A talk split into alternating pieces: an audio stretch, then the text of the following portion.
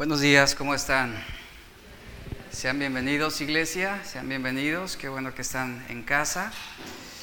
Y bueno, hoy vamos a, iniciar una nueva serie, vamos a dar ese primer paso sobre el estudio y aprendizaje expositivo del libro de Eclesiastés.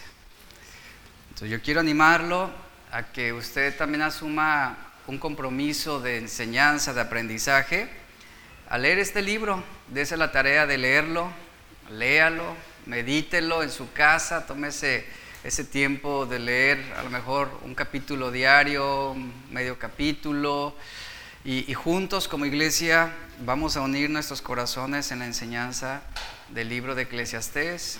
Esta serie se titula Aprendiendo el sentido de vivir. Y, bueno, vamos a ser desafiados. Eclesiastés es un libro muy interesante y es muy curioso que también es un libro que atrae la atención aún de personas no cristianas y por toda, por toda la sabiduría que despliega, por toda la enseñanza que, que está mostrando. Y bueno, estaremos llevando esta serie paso a paso y aprendiendo juntos. ¿Sale? Déjeme darle una introducción. El, mensaje de hoy está centrado en esta introducción de lo que vamos a, estar viendo, hacia dónde vamos a estar orientando esta serie. Hace tiempo que no, no, no enseñaba de una forma expositiva y yo disfruto mucho, disfruto mucho la enseñanza verso a verso. Y bueno, también estoy muy emocionado y estoy contento de poder compartir con ustedes este, este libro y, sé que nos va a dejar también grandes, grandes lecciones. El libro de Eclesiastés es una parte integral de lo que se conoce como la literatura sapiencial de la Biblia. En nuestra Biblia hay una serie de libros y de escritos, tanto en prosa como en poesía, que llevan el título de sapiencial o didácticos. Por ejemplo, el libro de Job, Proverbios eh, y algunos salmos son considerados textos didácticos. Estos libros y escritos, el énfasis primario de la literatura sapiencial es la sabiduría, es de otorgarnos ese entendimiento de la voluntad de Dios en ese sentido, eh, mediante principios y consejos. Y esta aparece como la clave para descubrir el sentido de la vida. En estos libros, tanto Job, Proverbios, algunos salmos y Eclesiastés específicamente, se responde la pregunta, ¿cómo puedo descubrir y encontrar el sentido de vivir? La sabiduría, desde la óptica de los escritos sapienciales, es el arte de vivir en este mundo y tiene su base y configuración en el temor de Dios. Abarca todas las esferas de la vida y tiene que ver con todo aquello que ayuda al cristiano a ser diligente, ordenado, trabajador, honesto, sobrio y un hombre, una mujer con buena reputación. La óptica de estos libros didácticos, de estos escritos, lo que hacen es brindarnos la sabiduría de Dios para mirar la vida desde una perspectiva diferente. Esto es aprender el arte de vivir teniendo como principal fuerza motora la eternidad. Es ahí donde el predicador centra la atención de su mensaje en Eclesiastés. Por ejemplo, hablando sobre el, el contenido de nuestra Biblia, Así como tenemos literatura sapiencial, también tenemos el Pentateuco y en el Pentateuco encontramos sobre todo una enseñanza pegada a las leyes, los mandatos, exhortaciones, eh, ritos ceremoniales. En los libros históricos encontramos relatos de cómo vivió el pueblo de Israel frente a las demandas de Dios y cómo Dios actuó con su pueblo a través de diferentes, de diferentes etapas. También en la Biblia encontramos los libros proféticos, que esta literatura está colocando el énfasis en la revelación divina, en el mensaje proclamado, en el juicio y la llamada llamado al arrepentimiento. Ahora, en los libros sapienciales, por lo general, no vamos a encontrar órdenes, no vamos a encontrar mandamientos como tal, como lo podemos ver en Éxodo, no vamos a encontrar relatos escritos como otros libros. Estos libros, en, en especial Eclesiastés, no nos ofrece revelaciones, no se proclama, por ejemplo, esa palabra revelada como tal. Es un libro que nos brinda consejos, que nos ofrece reflexiones, que se presentan advertencias de cómo no debemos vivir, cómo no debemos hacer las cosas. Se nos invita a hacer comparaciones a través de ilustraciones que van a facilitar nuestras decisiones. Más que a obedecer órdenes y mandamientos, el libro de Eclesiastés nos enseña la importancia de la decisión responsable, más que la oración o el ayuno, porque no se centra en esto. Más que aprender de ejemplos biográficos y relatos históricos, se nos llama a probar y comprobar.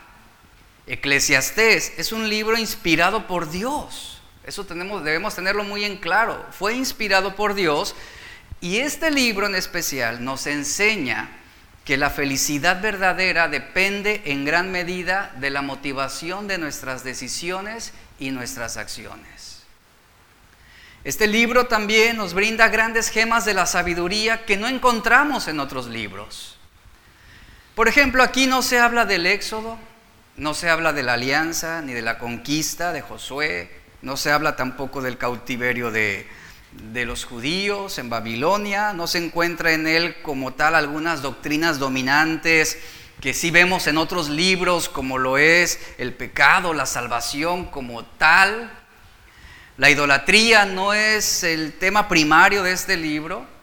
Ahora, si uno empieza a indagar y a buscar, en vano vamos a encontrar temas como lo son la oración o el culto o, o ritos ceremoniales. Cuando se estudia la literatura sapiencial, más que llevarnos al umbral del tabernáculo o de los sacrificios animales como ofrenda de expiación para entender, por ejemplo, el sacrificio de Cristo, lo que hace el libro de Eclesiastés es llevarnos por la puerta trasera. Es mostrarnos el sótano del corazón. Es el lugar al que pocos tienen acceso, que pocos conocen, pero que se encuentra la realidad de quienes somos. No hace mucho tuvimos la oportunidad de visitar un lugar muy bonito, muy bonito, y, pasamos, conocimos el sótano de ese espacio, de ese lugar. Y realmente era horrible el sótano. Había mucha basura, había botes, bolsas, basura aventada, cosas que no servían. Y eso es lo que hace el libro de Eclesiastés, llevarnos al sótano de nuestro corazón donde están nuestros desperdicios, donde está esa basura que hemos permitido entrar en nuestras vidas, aquello que pocos ven, que pocos conocen, porque uno ve la fachada, uno ve la arquitectura, uno ve el diseño, uno ve el orden en esa apariencia, en esa estructura, pero pocos, pocos ingresan al sótano. Y cuando usted ingresa al sótano, no es agradable lo que usted va a encontrar. No es un lugar atractivo para mantenerse ahí o bajar un camastro, ¿verdad? Y tomarse un coco. Nadie hacemos eso. Esto es lo que hace Salomón con este libro. Llevarnos a ese punto recondito. Llevarnos a ese lugar donde se exhibe lo profano del corazón y donde también nos ilustra de una manera clara y experimental las consecuencias trágicas de nuestras malas decisiones. Eso es lo que hace Eclesiastés. Nos lleva a preguntarnos de qué sirve a las personas llevar una vida religiosa si al fin de cuentas no han comprendido el sentido de vivir. Eclesiastés nos, hace también la pregunta, ¿qué aprovechará el hombre si gana todo el mundo, pero pierde su alma?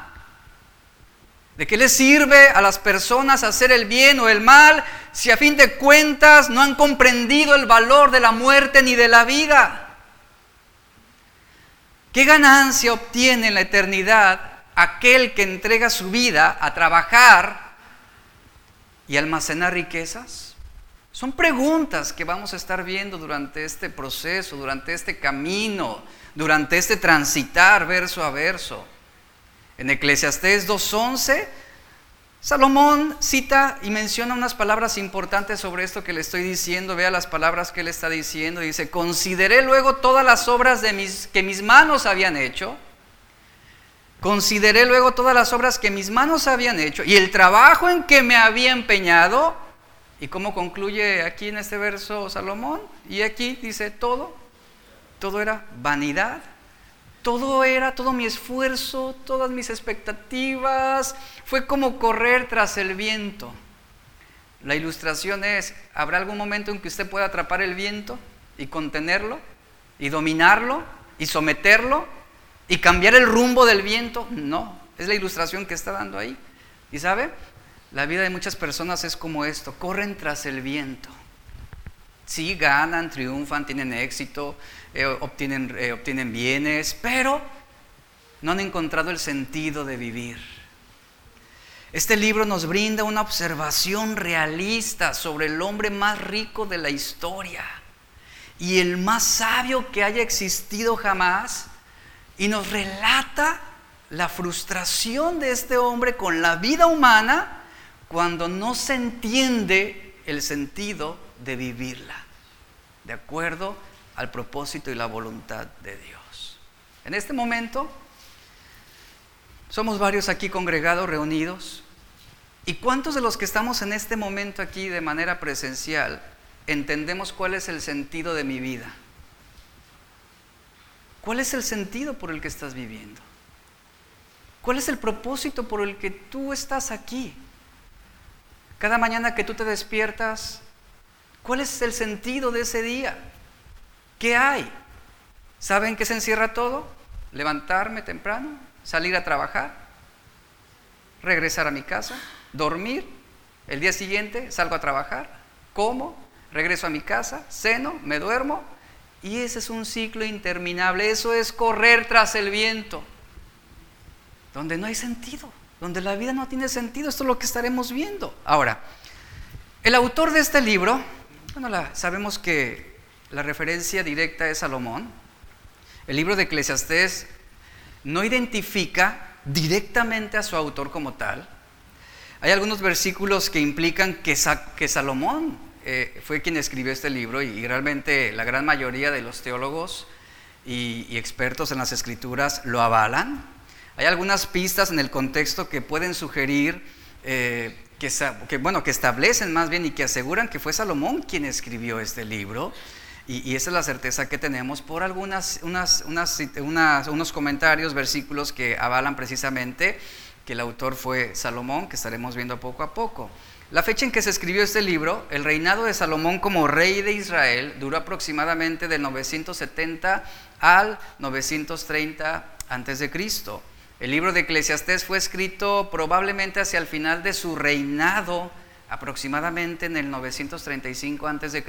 ¿Esto qué, por qué es importante? Porque nos está hablando de que aquí Salomón ya está haciendo las últimas reflexiones sobre todo lo que él vivió. Todo lo que él vivió. Está haciendo un recuento de toda su vida. Ahora, el propósito de este libro de Eclesiastés es un libro de perspectiva. No, escuche esto, es un libro de perspectiva. Es un libro de narrativa en el que el predicador o el maestro revela la depresión que inevitablemente resulta de buscar la felicidad en los placeres y las cosas del mundo. Este libro da la oportunidad a los cristianos de, ver las cosas a través de una persona que aunque muy sabia, muy rica, no lo tuvo todo. No encontró la verdadera felicidad en el dinero, ni en el conocimiento, sino nos muestra un hombre tratando de encontrar el sentido de la vida en las cosas humanas y temporales. La mayor parte de los placeres mundanos son explorados por este predicador, Salomón. Y él concluye y él dice a través de todo este libro que a pesar de todo lo que él vivió, a pesar de darle rienda suelta a sus deseos, nada le proporcionó el significado correcto y adecuado de vivir. Nada de lo que él hizo, nada de lo que él adquirió, nada, ninguno de sus logros le dio ese significado a su vida. Ahora, el tema de Eclesiastés y el propósito de Eclesiastés es muy interesante. Por ejemplo, el capítulo 1, versículo 1 nos dice, así inicia, solamente voy a leer este, esta parte del verso, dice, palabras del predicador, hijo de David, rey en Jerusalén. Esta palabra que nuestras versiones en la Biblia traducen como predicador, es lo que significa eclesiastés, es la palabra hebrea eh, kahal, así, así está escrita en hebreo, no sé si es la pronunciación correcta, y un título que se le daba aquellos días a un orador oficial era este, que tenía la autoridad para convocar a una asamblea y para enseñar a una asamblea. Esto asume una posición de alguien que posee credibilidad para enseñar sobre el tema. ¿Y quién mejor que Salomón para hablarnos sobre lo vano que es vivir sin Dios? ¿Quién mejor que Salomón para hablarnos de, un, de hombres que lo tienen todo, que obtienen todo lo que quieren y sin embargo no han encontrado el sentido de vivir? Viven sin propósito alguno. Algo interesante de esta palabra hebrea referente a eclesiastés, esta palabra griega para asamblea es la palabra eclesia, eclesia, de donde proviene nuestra palabra castellana iglesia, y de donde proviene también el título de este libro que es Eclesiastés o el predicador. Salomón en este libro nos presenta un discurso sobre una serie de preguntas en busca del propósito de la vida. Ahora, sus preguntas y conclusiones, eh, eh, las que, las que continúan, ilustran su propia, su propia búsqueda para comprender ese sentido de valía aquí en la tierra, ese sentido de felicidad aquí donde estamos ahorita. El historiador y filósofo francés Voltaire dijo lo siguiente, fíjese, este filósofo dijo esto, buscamos la felicidad, pero sin saber dónde. Como los borrachos buscan su casa sabiendo que tienen una. Eso es lo que ilustra la vida de Salomón. Y saben, eso es lo que ilustra también la vida de muchos cristianos. Vienen a la iglesia y no encuentran esa felicidad. No le encuentran sentido a su vida. No le encuentran sentido a la fe. Y así como esos borrachos saben que tienen una casa, pero nunca dan con ella. Nunca la encuentran. Gran parte de los humanistas, de los psicólogos y filósofos no han logrado un acuerdo para, para describir realmente lo que es la felicidad. ¿Qué es? ¿O dónde está la felicidad? Si usted le pregunta a un materialista, le va a decir, bueno, en el momento en que tú obtienes y logras todo lo que quieres y deseas, tendrás felicidad. Para algunos jóvenes, el poder mantener una relación o casarse con el hombre o la chica de sus sueños, eso es como que eso sería mi completa felicidad. Para el avaricioso, el sacarse el cachito, ¿verdad? Ganarse la lotería, dicen, si yo me la ganara, ya no tendría problemas. Si yo me la ganara, finalmente sería feliz. Y se la ganan. Y terminan peor de como empezaron. En términos mundanos, en términos mundanos, la felicidad se resume en la obtención de tres cosas que hay en la vida. Salud, dinero y amor. Y ahí estamos tras el viento, no considerando a Dios en nuestros caminos. Eclesiastés nos enseña que la vida se trata en gran parte de las decisiones que tomamos. Todo el tiempo estamos haciendo decisiones. Aun cuando no lo sabemos, estamos tomando decisiones. Aun cuando no estamos conscientes sobre algo, tomamos decisiones. Cada día, varias veces al día, a veces estamos seguros de esas decisiones, a veces dudamos de tomar decisiones. Hay algunos que son rápidos para decidir. Hay otros que ni siquiera pueden encontrar suficiente información antes de poder tomar una decisión. Pero al final de nuestra vida estamos donde estamos y somos lo que somos por las decisiones que hemos tomado. La gente quiere descubrir el secreto para vivir feliz. Quieren una fórmula secreta para encontrar la felicidad. Y eso se convierte en un dilema ético. ¿Por qué razón? Lo cierto es que para encontrar la verdadera felicidad, muchas veces ese encuentro, esa búsqueda, se relaciona con decisiones indeseables o desagradables que no aprobamos desde nuestra experiencia y una buena decisión no se va a basar sobre lo que me hace sentir bien, sino sobre lo que yo creo que es verdad, sobre lo que yo creo que es correcto. Ahora yo quiero que tomes un momento y pienses en las decisiones que has tomado últimamente. Y piensa también en sus consecuencias. ¿Cuántas de esas decisiones lo hiciste impulsivamente? ¿Cuántas de esas decisiones las hiciste sin planear, sin evaluar, impulsadas por la emoción, impulsadas por ese corazón engañoso? ¿Cuántas de nuestras decisiones no han sido rápidas y torpes y resultan ser efímeras?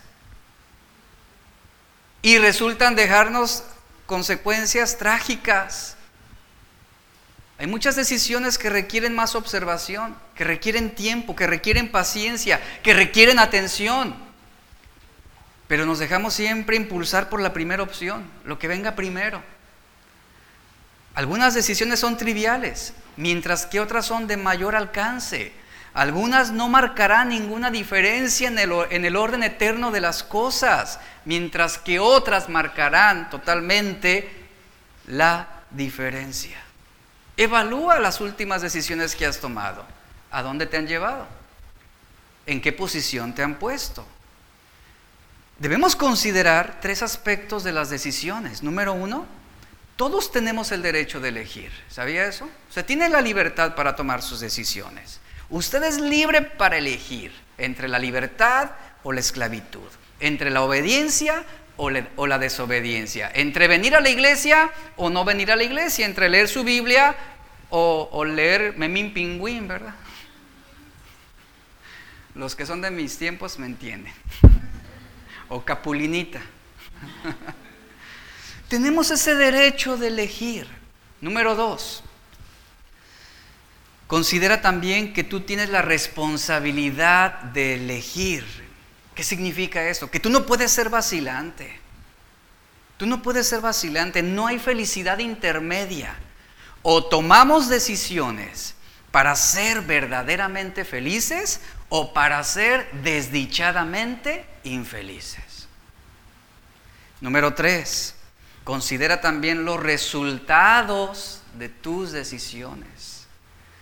Considera los resultados de tus decisiones. Todos tenemos a nuestro alcance la capacidad para discernir lo bueno de lo malo, por lo menos en, un, en una esfera de lo, de lo básico. Tú eliges, por ejemplo, hablando sobre salud, tú eliges tomar agua o tomar Coca-Cola. Tú lo eliges. Y habrá un resultado sobre esa decisión que tú vas a tomar. Tú eliges hacer ejercicio o ser sedentario. Y sabes, y habrá una consecuencia de esa decisión que tú vas a tomar. Habrá un resultado. Tú eliges amar o eliges odiar. Y habrá un resultado de esa decisión. Tú eliges el luchar o el rendirte. Y habrá un resultado. Hay que considerar estos tres puntos. Tenemos el derecho de elegir, tenemos la responsabilidad de elegir y habrá resultados de lo que elijamos. Esto es inevitable. Esto es lo que Salomón está queriendo hacernos entender a lo largo de esos capítulos. Eclesiastés es un libro que nos enseña mucho sobre las decisiones que estamos tomando día a día. Lo que decidimos hoy lo que decidas hoy va a determinar dónde terminarás mañana. Y no es culpa del diablo, ¿eh? No es culpa del diablo, son tus malas decisiones. es tu pereza en muchos sentidos para poder indagar, para poder ser paciente, para poder investigar y elegir por la mejor decisión. No podemos controlar la voluntad de Dios, ¿cierto? No podemos manipular a Dios. Pero Dios nos ha dado esa libertad para que por medio de las decisiones que hacemos día a día, ejerzamos un control de nuestras vidas. Yo elegí con quién casarme, ¿cierto? Fue mi decisión. Esa fue mi decisión. Yo elegí un control sobre con quién pasaría el resto de mi vida. Fue mi decisión. ¿Y sabe? Y tomé la decisión correcta y he sido muy bendecido y soy muy feliz. Yo tomé control sobre esa decisión. No fue Dios que me puso a mi esposa ahí enfrente y te vas a casar con esta y... No, yo tuve que conocerla. Tuvo que ser mi amiga. Tuvo que, tuve que profundizar en sus sentimientos. Y eso me llevó a enamorarme de ella.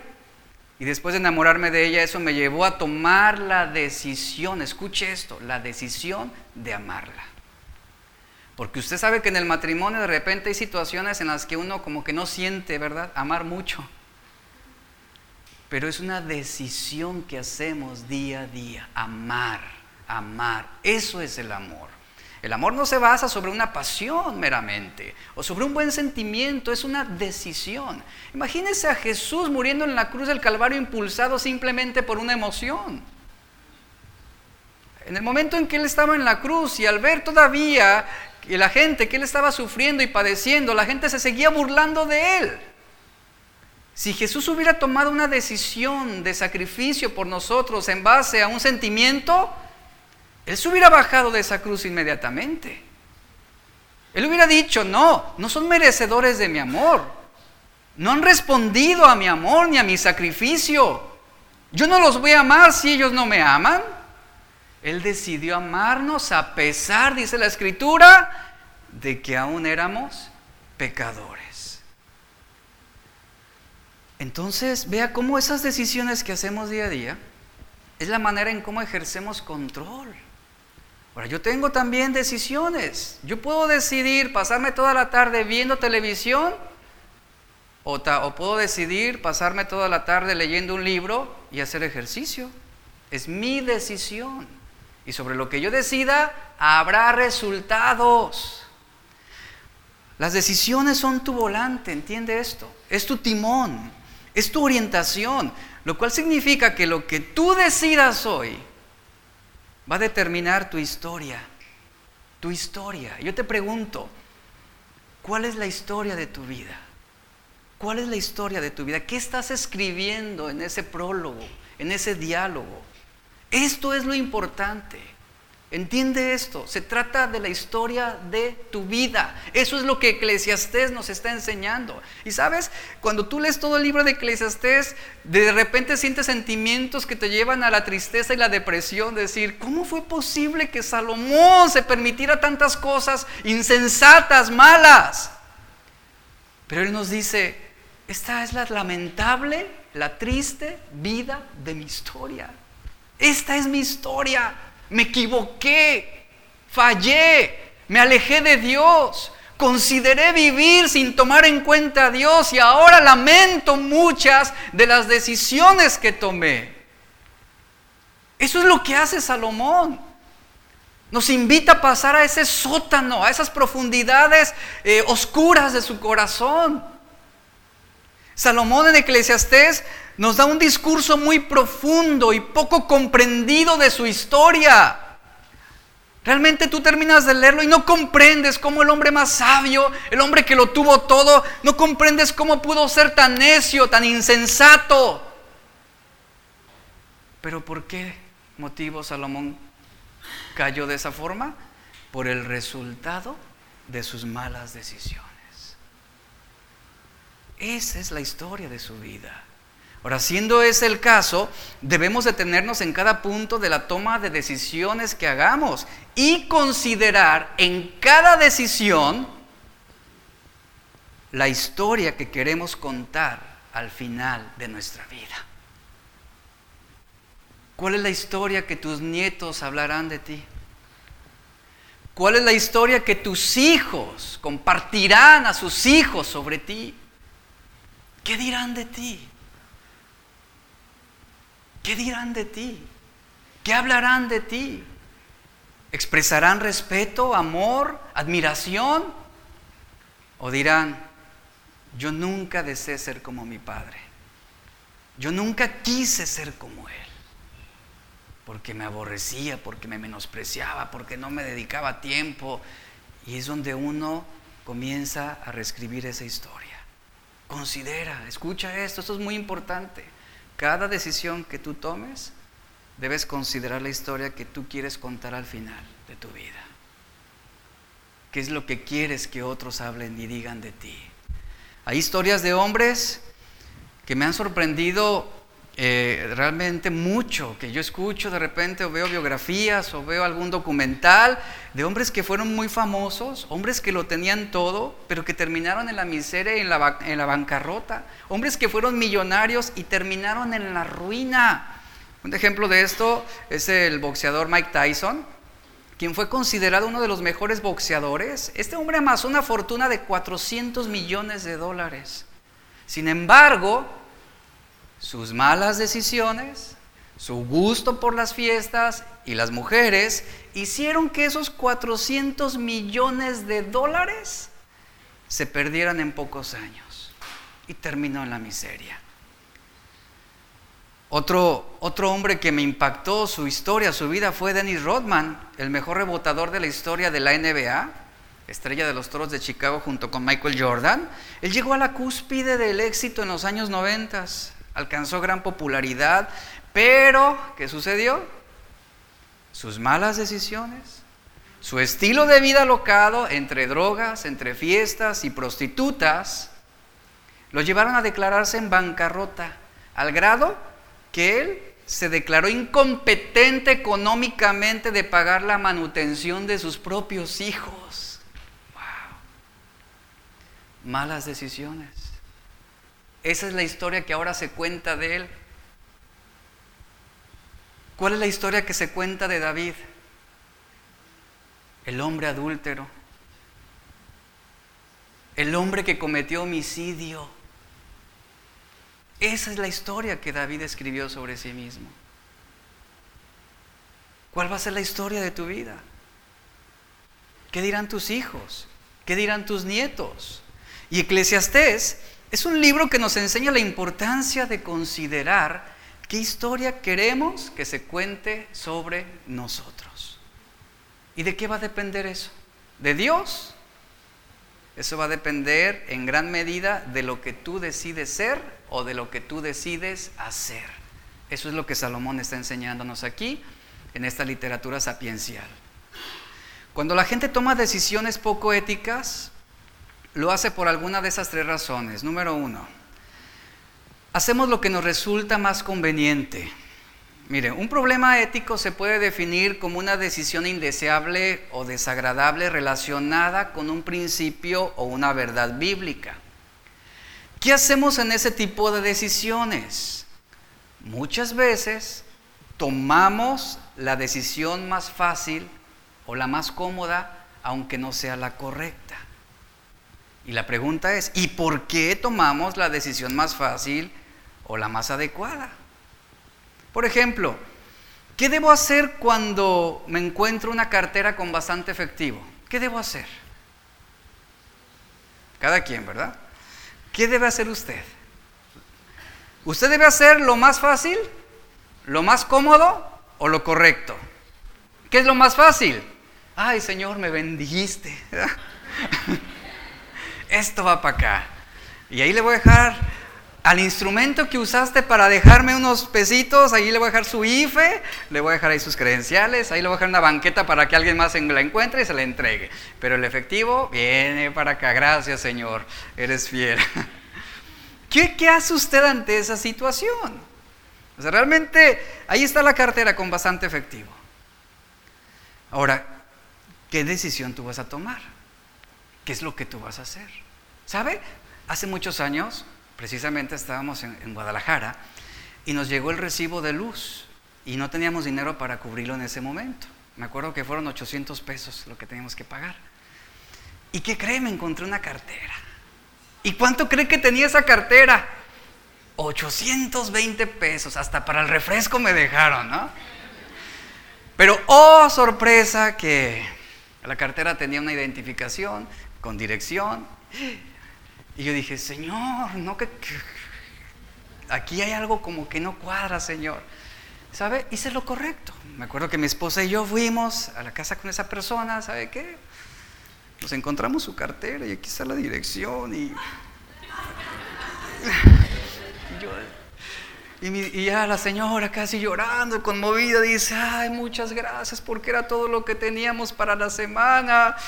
Gracias Señor por darle y por dejarme a mí sin luz, ¿verdad? No voy a poder.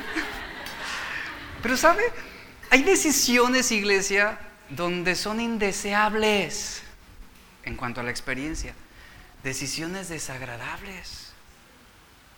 Pero que son lo correcto habrá resultados sobre esa decisión. Y, yo, digo, lo, lo, que le puedo asegurar es de que no nos quedamos sin luz ni nos cortaron la luz, la pudimos pagar, después Dios suple de otra manera.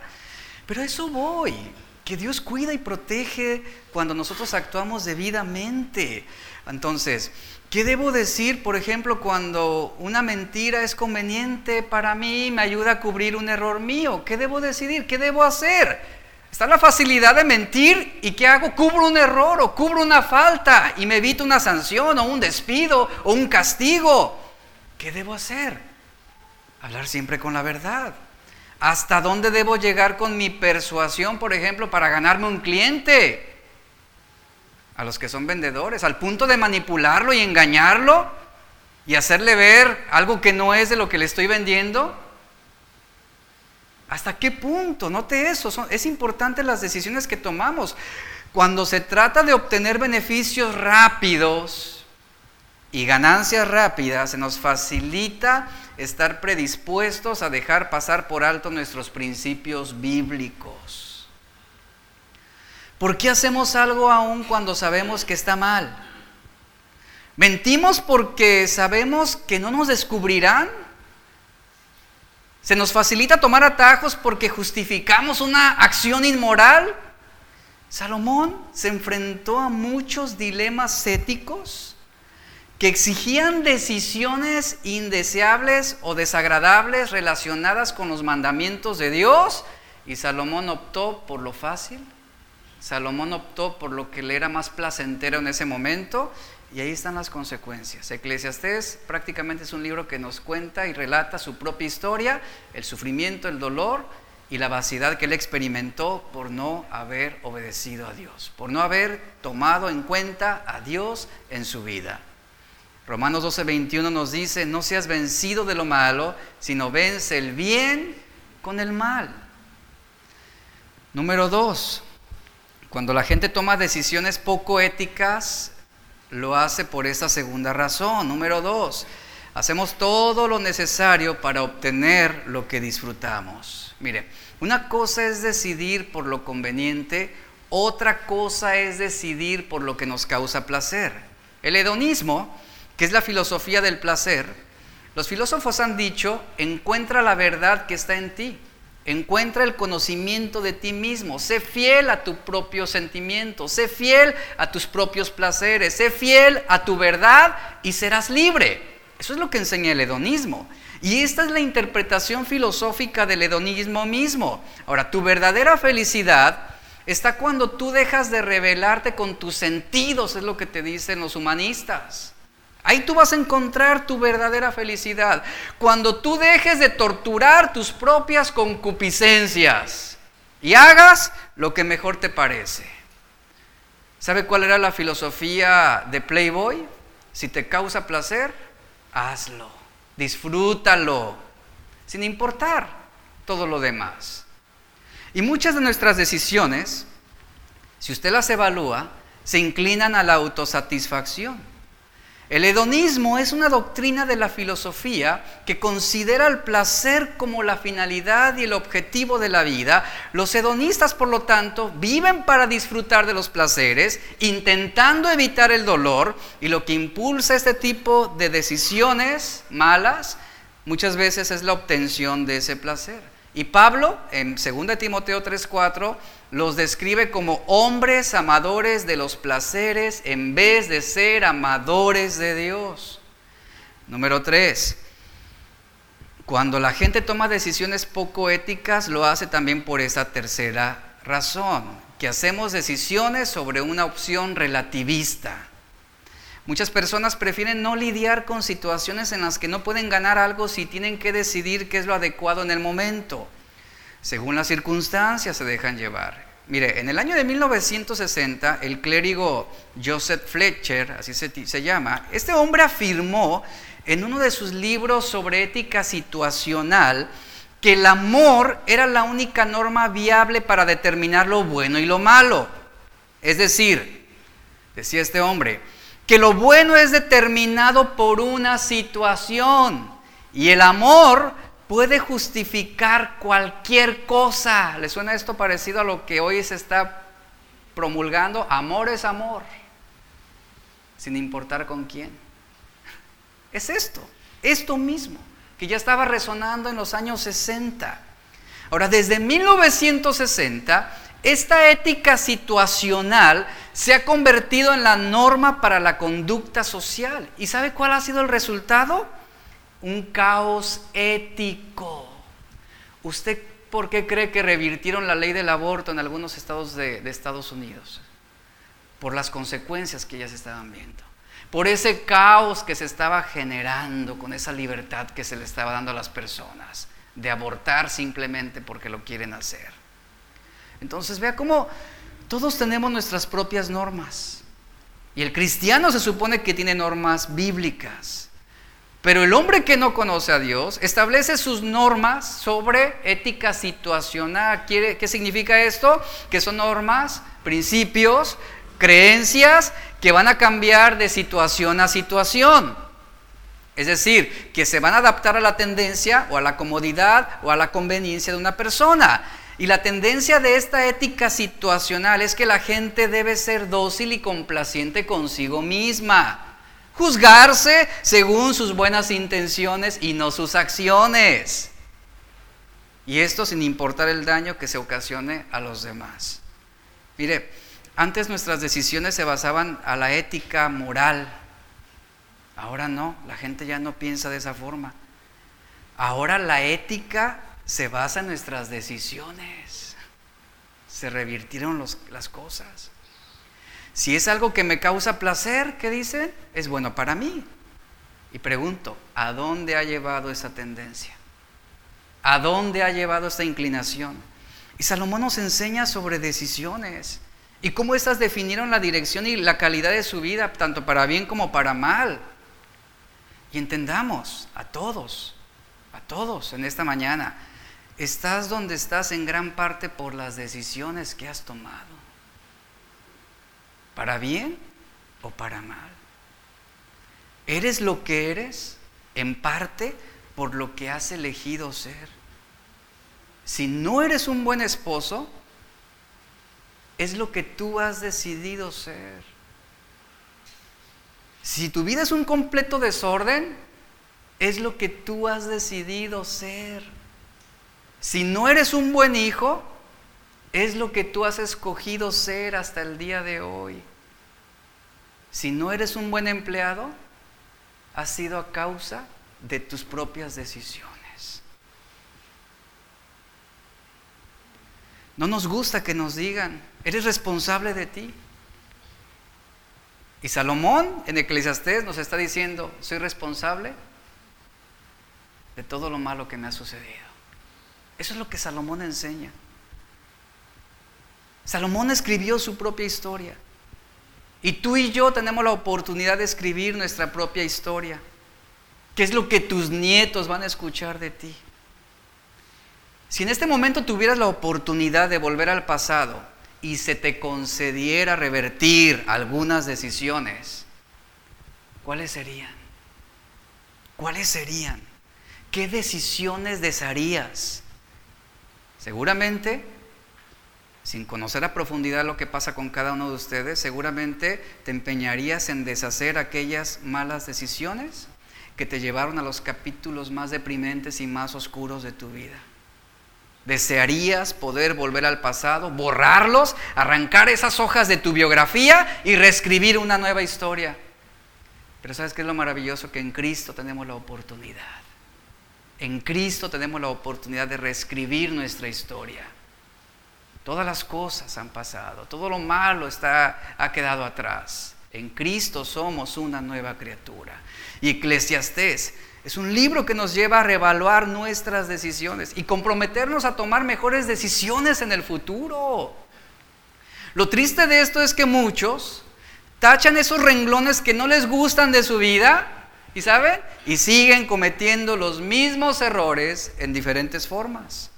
No aprenden de sus malas decisiones. Y aquí yo les dejo un consejo. Si vas a tomar malas decisiones, si vas a cometer errores y no vas a aprender de ellos, no los cometas, por favor. Si no vas a aprender de tus errores, no los cometas, evítalos. Hazle un favor a tu familia, hazle un favor a tus hijos, hazle un favor a tus padres. Ahora, si vamos a cometer errores y vamos a fallar, que todos estamos expuestos, aprendamos de esto, corrijamos, asumamos la responsabilidad. Cuando alguien no cambia sus malas decisiones, simplemente es porque está convencido de que sus malas decisiones fueron la culpa de alguien más. Qué triste es esto. Cuando alguien no acepta sus errores, es porque está convencido de que fue alguien quien lo impulsó a hacer las cosas mal. Ahí está Adán, la mujer que me diste. Ahí está Eva, la serpiente fue la culpable. Ella no asumió su responsabilidad. Él no asumió su responsabilidad. Así que siempre y cuando la gente piensa así, siempre y cuando me aleje de otra, de esa persona que me induce, entonces yo voy a vivir bien, yo no estoy mal. El problema no soy yo, el problema es aquel que me indujo a lo malo. Pero nunca asumimos responsabilidad. Entre parejas se cometen o, o se divorcian creyendo que la otra parte tenía la culpa. ¿Y qué sucede? Y se vuelven a casar con otra persona y recomienza un nuevo ciclo de malas decisiones al no asumir su responsabilidad ni corregir sus errores. Salomón, un hombre sabio, un hombre que lo tuvo todo, pero un hombre con muchas malas decisiones. Muchas malas decisiones. Salomón fue un hombre que tomó malas decisiones, él perdió la orientación sobre el sentido de la vida, fue un hombre que escribió proverbios en su juventud, en una, en una etapa de su vida quizás orientada, madura, enfocada, con perspectiva correcta, una etapa en la que seguramente él conservaba su integridad, sus valores espirituales. Usted lea proverbios, es impresionante. Sin embargo, sabemos que él tuvo un desvío sin precedentes que lo llevó a la apostasía hacia el fin de su reinado, esto en Primera de Reyes 11. Y esta es la parte trágica de la historia de este hombre. Y sabemos que Salomón redactó Eclesiastés cuando ya era viejo y él comenzó a hacer un recuento de toda la historia de su vida. Y la primera mala decisión que encontramos en Salomón fue que él, inició su declive cuando él desplazó a Dios del primer lugar de su corazón. Dice Primera de Reyes 11.3, y tuvo 700 mujeres reinas y 300 concubinas, y sus mujeres qué? Desviaron el corazón de este hombre, lo apartaron de Dios. El amor incontrolado a las mujeres, a muchos, dice Proverbios 7.26, a muchos ha hecho caer heridos. La segunda mala decisión de Salomón consistió en hacer enojar a Dios. Dice Primera de Reyes 11:9, y se enojó Dios contra Salomón por su insensatez. Escucha muy bien esto. Si tú agradas a Dios, no importa si desagradas al hombre, pero si tú desagradas a Dios, ya no importa, no importa quién tú agrades. La tercera mala decisión de Salomón fue entregarse a la idolatría. ¿Cómo el hombre más sabio se entregó a la idolatría. Salomón desestimó su propia debilidad. Él era el ejemplo a seguir del pueblo. Él era el hombre más popular de aquel tiempo. Era el referente de la gente. Era el youtuber más conocido de la época, ¿no? Con millones de seguidores, en quien estaba la mirada de millones de jóvenes. Imagínate cómo era la popularidad de Salomón que posiblemente hasta los niños jugaban diciendo, cuando yo crezca quiero ser como el gran rey Salomón. Era el ídolo de muchos, ¿verdad? Así como que el referente para muchos. Era el centro de muchas conversaciones en la casa, con la familia, en las calles, por toda la sabiduría que desplegaba y la buena reputación de este hombre. Los titulares de los noticieros, de los periódicos, eh, prácticamente ahí, ahí veías a, Salomón como el hombre del año, ¿no? En la revista People, ¿no? El hombre del año, el ejemplo a seguir. Ahí estaba la reputación de Salomón desplegándose por todos lados. Sin embargo, vemos que llegó el día en que Salomón jugó contra sí mismo y el resto es historia. El resto fue decepción. El rey ungido cayó. El hombre sabio actuó neciamente.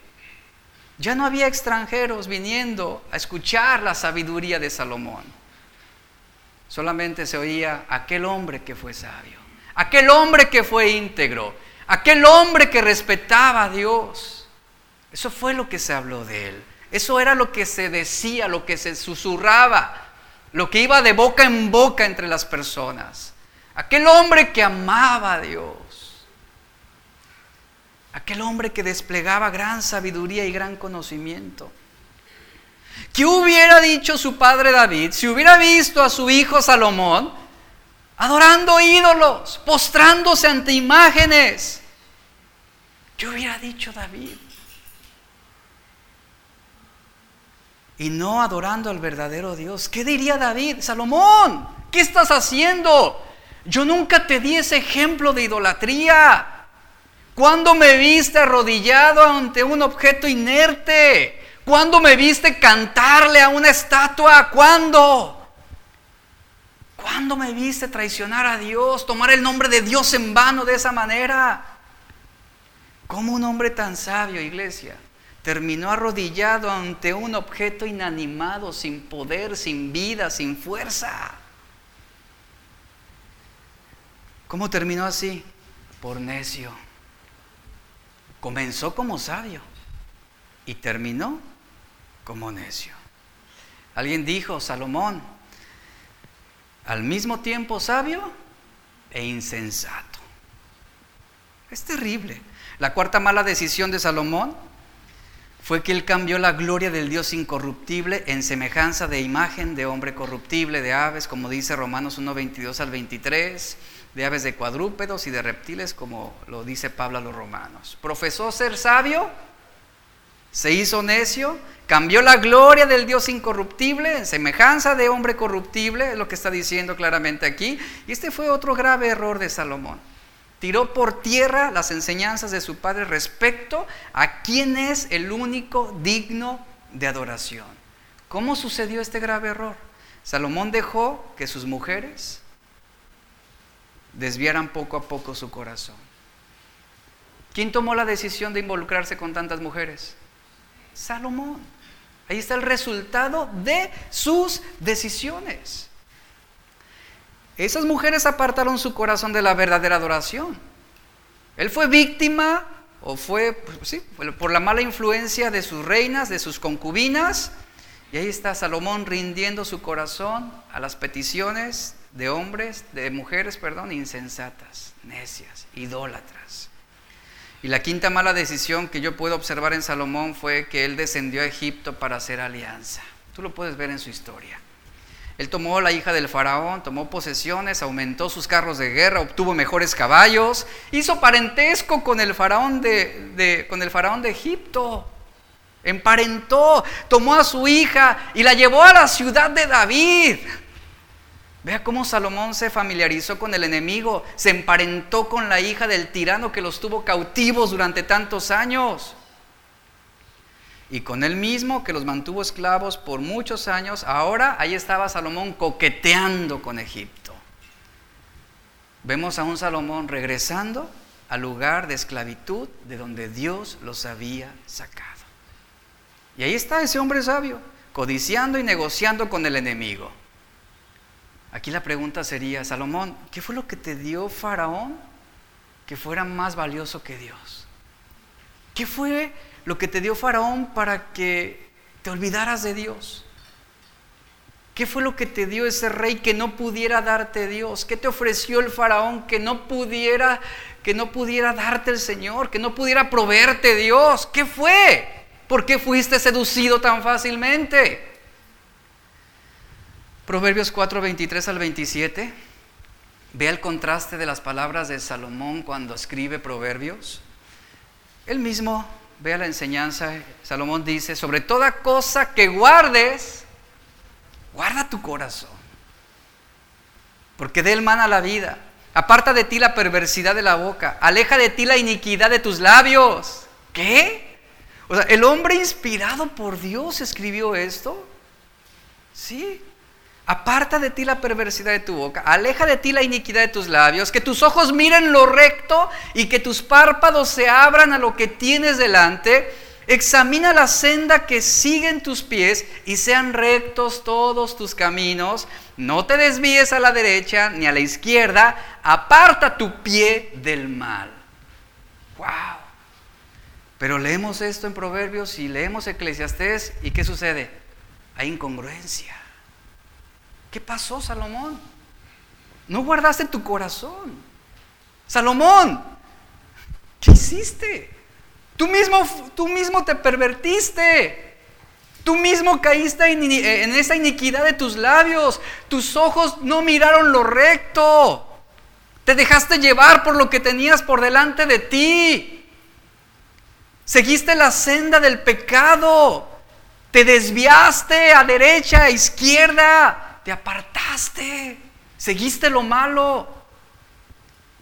Ahí está Salomón. Qué dura enseñanza, iglesia. Qué dura enseñanza. ¿Qué dirán nuestros nietos de nosotros? ¿Qué dirán tus hijos?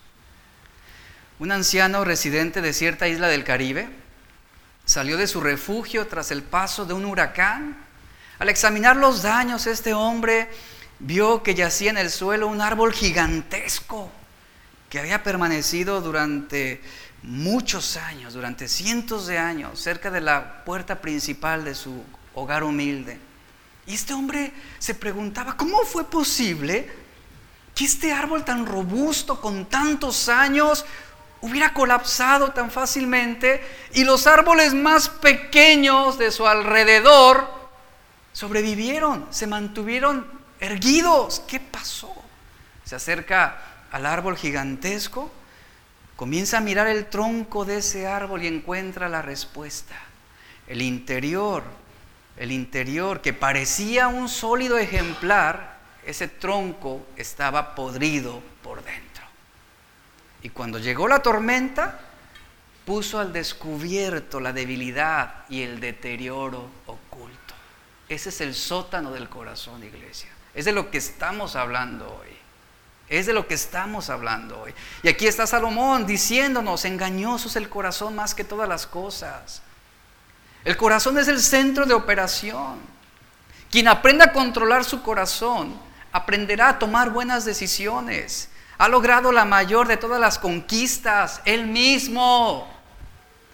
Salomón lo había dicho, Proverbios 16:32, mejor es el que tarda en airarse que el fuerte y el que, y el que se enseñorea de su espíritu que el que toma una ciudad, hablando del dominio propio. Pero ¿sabe?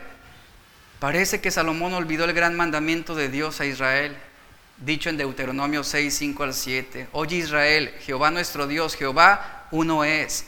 Amarás a Jehová tu Dios con todo tu corazón y con toda tu alma y con todas tus fuerzas y estas palabras que yo te mando hoy estarán sobre tu corazón y las repetirás a tus hijos. Estoy terminando. Vivimos en un mundo donde siempre habrá algo nuevo, algo novedoso, algo diferente, algo atractivo. Es un ciclo interminable de cambios, lo cual genera, eso genera insatisfacción y genera cierto hastío de nunca poder encontrar saciedad.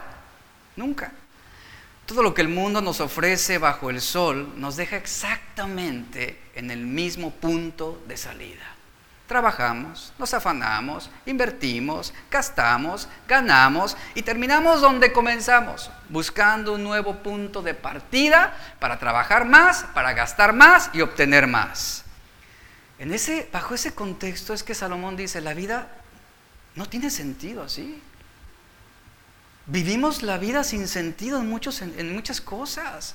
Y Eclesiastés es, es, un libro enigmático que cuando se entiende su contenido obtenemos una correcta perspectiva de la vida. Y yo te pregunto, ¿cómo has vivido hasta el día de hoy? ¿Has vivido con propósito? ¿Has vivido con sentido? Lo que sembramos hoy servirá para cosechar en la eternidad, entendamos esto. Cuando te despiertas en la mañana, ¿hay algún propósito en tu vida? ¿Hay alguna motivación para ese día? ¿De qué manera lo que haces va a marcar la diferencia en tu familia? ¿Va a marcar la diferencia con tu esposo, con tu esposa? ¿De qué manera lo que haces va a marcar la diferencia con tus hijos, con tus compañeros de trabajo? ¿De qué manera lo que tú haces y la forma en cómo vives va a impactar a la iglesia?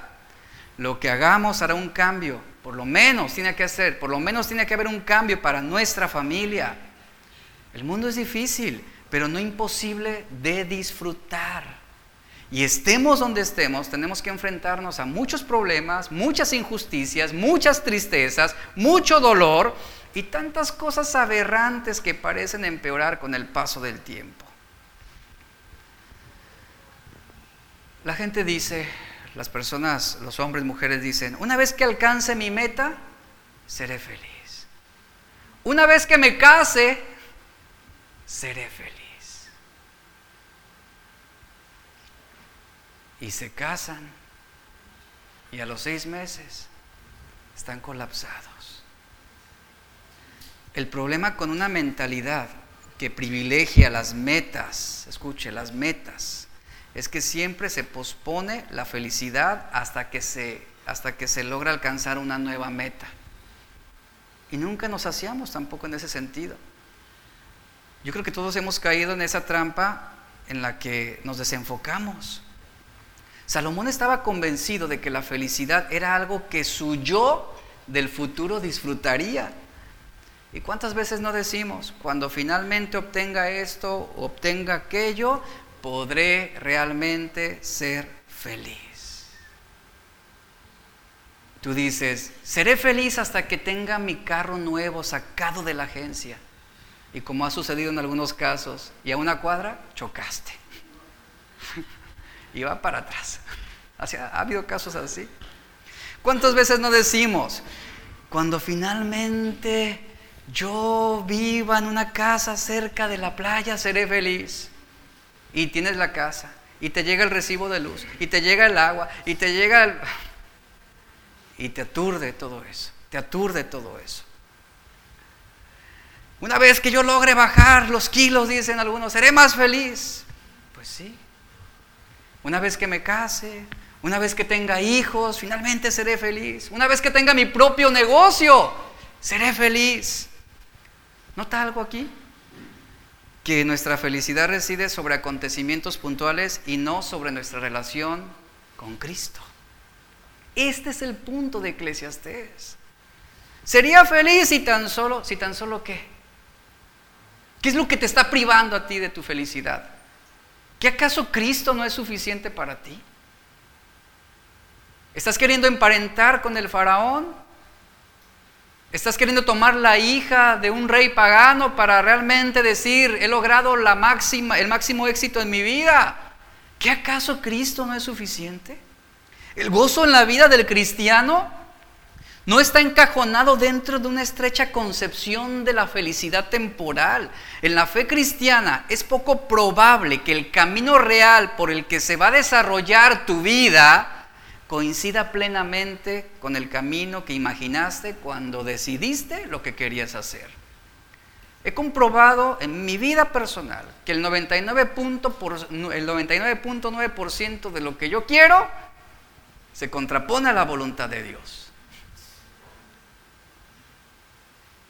Y que si yo hago lo que yo siento y me dejo llevar por mi corazón, tomaré malas decisiones. Son ese tipo de decisiones desagradables, decisiones incómodas, pero que a largo plazo nos darán mejores resultados.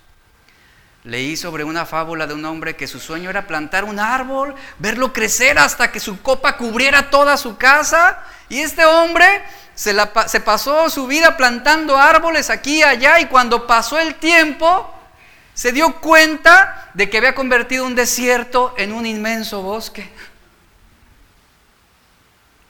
Si cada uno de nosotros tuviéramos planes, alegría, entusiasmo por el propósito de Dios, tu vida dejaría una huella imborrable en muchas personas.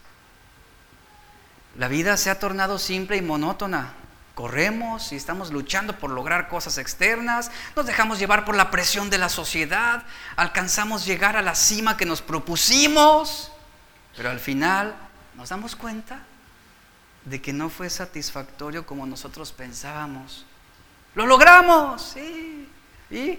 ¿Y ahora? Es el efecto que sucede cuando tú compras algo en Amazon. ¿Ves el artículo? Cuando tú lo metes en el carrito, ay, dices, ya lo quiero tener conmigo. Y luego te, te manda un mensaje, tu carrito te está esperando. Sí, sí, lo voy a comprar. Ese tiempo entre el tu compra sea, sea realizado hasta cuando llega, ¿cómo te tiene? Emocionado, expectante, dices, cuando lo tenga en mis manos, y lo voy a hacer y lo voy a disfrutar y, y ahí estás esperando una semana y estás viendo los correos a ver si ya viene en camino, te marcan el tránsito, ya está en tránsito, ya está en ruta, dices, en cualquier momento va a llegar. Llega tu paquete, aquí está su paquete, lo abres, ah, mm, déjame ver qué más hay. Así es la vida, así es nuestra vida. Note, el concepto de felicidad que tenemos es el que se crea en esa ética situacional. Nada más. Ahí está. Terminamos aburridos y volvemos a lo mismo. Necesitamos comprar algo más para generar ese, esa elevación de dopamina y ese sentido de felicidad y dicha. Entonces, dése cuenta cómo el sentido de felicidad que tenemos es el que crea el efecto de satisfacción en el yo. Muchos corredores entrenan durante meses con disciplina, pero tan pronto como cruzan la línea de meta, dejan de entrenar. ¿Por qué? Porque la carrera ya no está ahí para motivarlos. Ya no hay motivación alguna. Cuando todo tu trabajo se enfoca en una meta en particular, ¿qué va a quedar cuando tú lo logres? ¿Qué motivación te va a dejar cuando tú alcances aquello que tanto te habías propuesto? Esa es la razón por la cual muchas personas regresan a sus viejos malos hábitos una vez que logran lo que querían. Dicen, ya bajé de peso. Ah, entonces ya me puedo echar unas tres donitas, una hamburguesa, refresquito. No pasa nada. Y es un ciclo autodestructivo. Termino esto. Un escritor dijo lo siguiente. No hay nada más inútil que hacer muy bien aquello que no debería hacerse. Está buenísimo. Se lo repito. No hay nada más inútil que hacer muy bien aquello que no debería hacerse. en resumen, en este primer mensaje, esta introducción, en resumen, Salomón nos da este consejo. Valora lo que tienes hoy. Valora lo que tienes hoy antes de que la vida te enseñe a valorar lo que perdiste. Valora lo que tienes hoy. Toma decisiones correctas, no cómodas, no situacionales, correctas, bíblicas basadas en la voluntad de Dios. Valora tu familia, valora tu esposa, valora tus hijos, es lo que tienes hoy. Y que no llegue un día en que lo pierdas todo. Y que no llegue ese día en que la vida te enseña a valorar lo que tenías y que no lo disfrutaste. y que no lo valoraste y que nunca lo abrazaste y que nunca le dedicaste tiempo. La vida nos enseñará, si no somos sabios, a valorar todo aquello que teníamos y que perdimos por insensatos. Que no pase eso. Eso es lo que Eclesiastés nos quiere enseñar. Vamos a orar. Padre, te damos gracias por tu palabra hoy. Gracias por este tiempo, por la oportunidad que hoy tenemos de venir ante ti, Señor, y disponer nuestro corazón para que tú nos enseñes.